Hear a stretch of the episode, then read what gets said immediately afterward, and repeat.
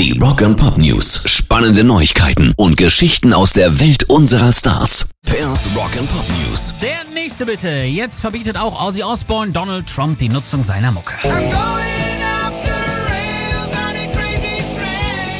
Explizit ging es eben um Crazy Train, den der US-Präsident bei einer politischen Veranstaltung genutzt hatte, mal wieder ohne zu fragen.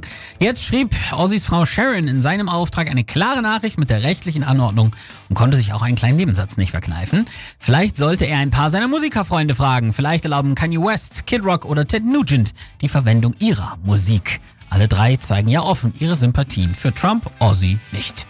Rock and Pop News. Genau 50 Jahre ist es her, dass Elvis Presley, der King of Rock'n'Roll, seine 57 Show Residence am International Hotel in Las Vegas aufnahm und American Sound Studio die Session einspielte, die dann später zum Album From Elvis in Memphis wurde. People, don't you understand?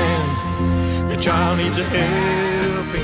Aus diesem Anlass sollen insgesamt drei neue Kollektionen veröffentlicht werden. Live 1969, ein aus elf CDs bestehendes Set, beinhaltet bisher ungehörtes Material. Ein 52 Seiten Booklet mit Fotos und anderen Memorabilia. Memorabilia. Fieses Wort.